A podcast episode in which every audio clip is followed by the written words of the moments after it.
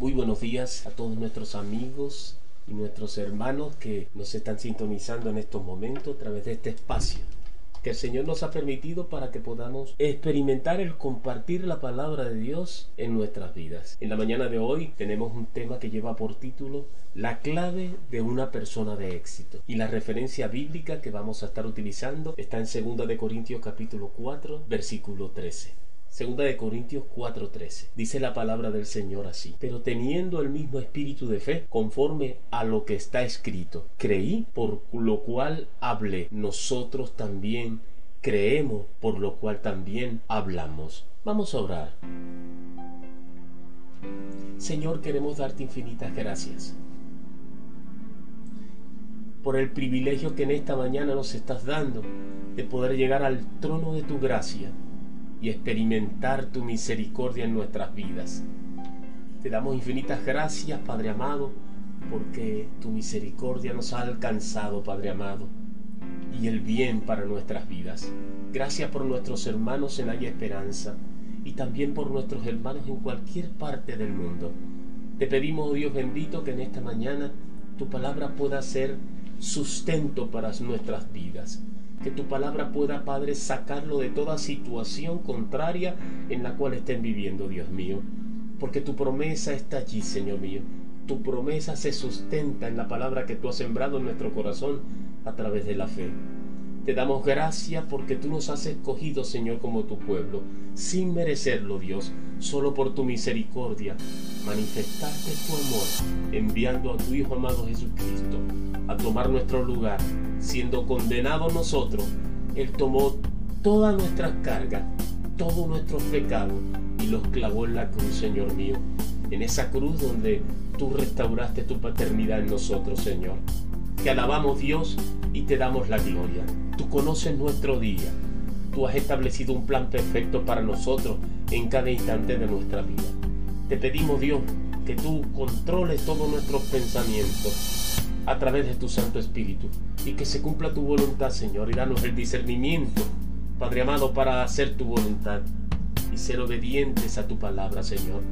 Declaramos, Señor, por tu palabra, que todo este día está cubierto, Padre, porque tu palabra dice que cada día tenga su propio afán.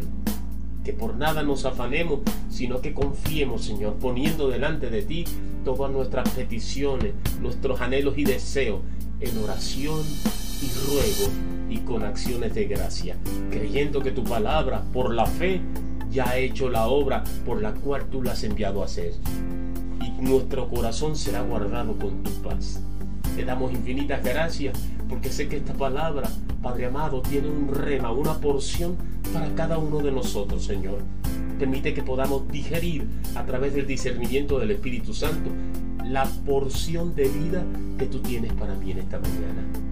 Gracias, Padre amado, por cada uno de mis hermanos, Señor mío, que hoy están presentando clamor delante de ti, Señor mío. Por cada uno de, que aquellos que están padeciendo alguna necesidad, bien sea física, espiritual, alguna necesidad financiera, porque sabemos que hoy hay provisión tuya para cada uno de nosotros, Señor. Hoy es día del milagro, porque tú eres un Dios de obras, Padre, indescriptibles, Padre Santo. Porque nada es imposible para ti, Señor. Porque tú eres un Dios, Padre Santo, del sí y del amén. Por eso te glorificamos, Señor, y te exaltamos en esta mañana en nuestras vidas, Señor, como tu pueblo, Padre Santo, como tu iglesia, Señor. Te damos la gloria, Padre, porque solo tú eres digno de la alabanza y de la gloria. Permite, Padre Santo, que tu iglesia pueda experimentar en este día el carácter de Cristo y que podamos manifestarlo, Señor. Padre Santo, para que la gente de este mundo pueda ver que tú, Señor, eres el Dios, eres el Dios temible, pero Dios grande en misericordia. Te damos infinitas gracias en el precioso nombre de Cristo Jesús. Amén, amén y amén. Bien, mis hermanos, que el Señor me les bendiga. Le damos gracias a nuestro Dios por la oportunidad que nos da esta mañana de compartir la palabra. Prepara tu corazón, prepara tu entendimiento y por sobre todo tu mente para que puedas recibir el mensaje que viene de Dios.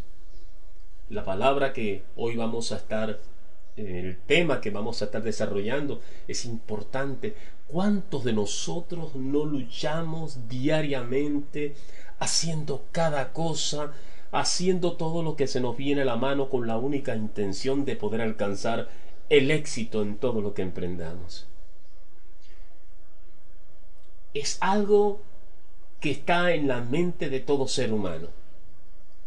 Pero la pregunta es, ¿cómo realmente, cuál es la clave realmente para ser una persona exitosa? Hay algo importante que nosotros vamos a compartir en la mañana de hoy y se fundamenta en la palabra de Dios. Voy a comenzar este estudio con la dirección del Espíritu Santo hablándote de la manera de demostrar nuestra fe es controlando lo que decimos. Esto demuestra que la importancia del uso del lenguaje es la clave del éxito, porque nuestras palabras nos atan y traen vida. Y esto debe tener su cuna, o sea, su origen en una fe genuina. En el libro de Daniel capítulo 1, 8 vemos la experiencia que pasó el profeta Daniel. Eh, dice la palabra que Daniel propuso en su corazón no contaminarse con la porción de la comida del rey, ni con el vino que él bebía. Y pidió por tanto al jefe de los eunucos que no se le obligase a contaminarse. Si nosotros hemos estudiado la experiencia de Daniel, vemos que él fue llevado cautivo a Babilonia privado de su libertad. Sin embargo, en su corazón estaba convencido de que lo que le movía su vida y lo que determinaba lo que iba a hacer no eran las circunstancias externas, sino la palabra de Dios. Y él propuso en su corazón ser fiel a esa palabra y pidió, dice la palabra, al jefe del que los dirigía, al jefe de los eunucos, que no se les obligase a contaminarse con la comida que era suministrada al rey a través de los sacrificios, ni el vino que ellos bebían. Fue esta determinación gestada en el corazón de Daniel que trajo la vida de la palabra de Dios al escenario. Y toda la palabra que Daniel declaraba, Dios la respaldaba con su poder. En Daniel 1.9 dice la palabra, y puso Dios a Daniel en gracia y en buena voluntad con el jefe de los eunucos. Porque él se determinó a hablar conforme a su fe en medio de la adversidad. ¿Cuántas veces nosotros no cambiamos la manera de pensar por la situación que estamos viviendo? No negociamos con nuestro carácter basado en nuestras emociones para dar respuesta que no está contenida en la palabra de Dios, producto de lo que estamos viviendo en las circunstancias adversas. En el libro de Daniel, capítulo 1, del 11 al 14, vemos que Dios no solamente respaldó la palabra que estaba sembrada en el corazón de Daniel, sino que trajo respuesta Fíjense la palabra que dice en Daniel 1, 11 y 14. Entonces dijo Daniel a Melzar, confesó, habló al jefe de los eunucos, que estaba sobre Daniel, sobre Ananía, sobre Misael y sobre Azaría. ¿Y qué pasó? Dice que el jefe de los eunucos consintió pues con ellos en esto, en lo que Daniel le había propuesto y probó con ellos el tiempo que era necesario, los 10 días, dándole la comida que ellos estaban pidiendo, no la comida sacrificada a los ídolos, ni el vino sacrificado a los ídolos. Apreciado hermano y amigo que me estás escuchando, cuando tienes a Dios de tu lado, comenzarás a experimentar su asistencia divina y podrás contar con su respaldo en todo lo que actives por medio de la confesión de la palabra de fe. En el Salmo 116, 10 dice la palabra del Señor, creí, por tanto hablé, estando afligido en gran manera. El rey David no se encontraba en sus mejores momentos. Esta expresión habla de un alma en angustia, de un alma atribulada y contrictada. En el Salmo 116, capítulo 3, dice la palabra, el salmista dice a través de la palabra, me rodearon ligaduras de muerte, me encontraron las angustias del Seol. Angustia y dolor había yo hallado. Sin embargo, fue bajo estas condiciones adversas que él encontró en lo más profundo de su corazón la respuesta que podía sacarlo de esta situación. En el libro de Salmos capítulo 119, 11, la palabra dice, en mi corazón he guardado tus dichos para no pecar contra ti. ¿Y cuál fue su reacción? Creyó y confesó su fe a través de la palabra hablada. Es este mismo espíritu que Dios anhela que predomine en nosotros para conducirnos a una vida de éxito. Que creamos y que confesemos por la fe. En 2 de Corintios 4:13, pero teniendo, dice la palabra del Señor, pero teniendo el mismo espíritu de fe, conforme a lo que está escrito, creí, por lo cual hablé. Nosotros también creemos, por lo cual también hablamos. Nuestra fe se demuestra y la manera de hacerlo es en medio de las pruebas a través de la confesión de la palabra. Para nadie es difícil confesar la fe cuando todo está saliendo bien. La fe se prueba en medio de las circunstancias adversas. La fe se prueba en medio de las cuando las cosas no están saliendo bien.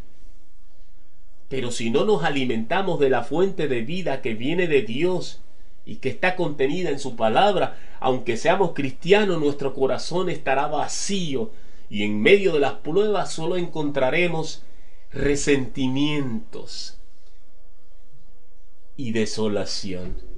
Y aunque Dios nos ame con un amor indescriptible, nada puede hacer porque Él solo está comprometido con la palabra que hemos sembrado en nuestro corazón y esto a través de una íntima relación con su Santo Espíritu. En el Salmo 119, 11 la palabra nos muestra, en mi corazón he guardado tus dichos para no pecar contra ti. Pero si tu corazón está vacío, es porque tu vida está apartada de una genuina comunión con Dios. En el libro de Juan capítulo 15 versículo 5, la palabra nos enseña, Jesús dice, yo soy la vid, vosotros los pámpanos, y el que permanece en mí y yo en él, éste lleva muchos frutos, porque separados de mí, nada podéis hacer. Apreciado hermano y amigo que me escucha, es imposible que una persona que guarda fielmente en su corazón la palabra de fe pueda sucumbir a la tentación. No estoy diciendo que no pueda tropezar y caer, pero no permanece derribado, se levanta por el poder de la palabra de fe que está sembrada en él. Cuando sacamos a Dios como primera prioridad de nuestra vida, comenzamos muy susceptiblemente a vivir en el materialismo de este mundo. Todo lo tangible, todo lo visible nos afecta, hasta el punto de pensar que solo somos materia. Y por nuestra forma de actuar empezamos a creer que no hay nada después de esta vida, subestimando el temor de Dios en nosotros. ¡Qué peligro es el no poseer lo que Dios tiene para ti por la incredulidad que hay en nuestro corazón. Al grado de llegar a ser separados de un programa de conquista como el que le aconteció al pueblo de Israel en el desierto. Por último, apreciado hermano y amigo que me estás escuchando, todos nosotros tenemos un destino profético en esta tierra a donde debemos entrar. Esto puede ser en un tiempo diferente, o en algún lugar, o en un fluir de Dios diferente. Nuestro deber es entender con la dirección del Espíritu Santo el por qué y el cómo entrar y permanecer. Y esto está íntimamente ligado con la herencia que Dios nos ha concedido en esta vida. Para la nación de Israel, este destino estaba en Canaán, la tierra prometida.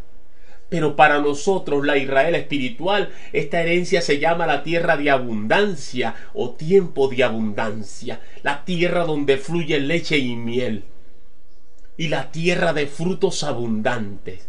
Esto no es el cielo, esta es la promesa de Dios aquí en la tierra. Esto nos habla de un tiempo diferente donde podamos experimentar la promesa de Dios y ser verdaderamente personas exitosas. Ahora, el reino de las tinieblas tiene un esquema y táctica que van a buscar oponerse para que no entremos en este tiempo de poder tomar y poseer nuestras promesas. De manera de que cada vez que se esté a punto de tomar la promesa, las tinieblas van a ofrecer resistencia. Es por tanto una demanda de Dios de que debemos estar preparados para ofrecer batallas contra ella. Y la manera correcta de hacerla es confesar por la fe la palabra de Dios que ha sido sembrada en nuestro corazón. En el libro de Primera de Corintios capítulo 15 57 nos enseña la palabra más gracias seas dada a Dios que nos da la victoria por medio de nuestro Señor Jesucristo. Porque todo lo que es nacido de Dios vence al mundo. Y esta es la victoria que ha vencido al mundo nuestra fe. Que Señor te bendiga y que esta palabra haya caído en lo más profundo de la tierra de tu corazón y que germine ese fruto abundante que Dios ha determinado para ti, para que te abran los ojos del entendimiento y puedas ver con claridad el lugar donde Dios te quiere llevar, a ser verdaderamente una persona exitosa. Que el Señor te bendiga y hasta otra nueva oportunidad.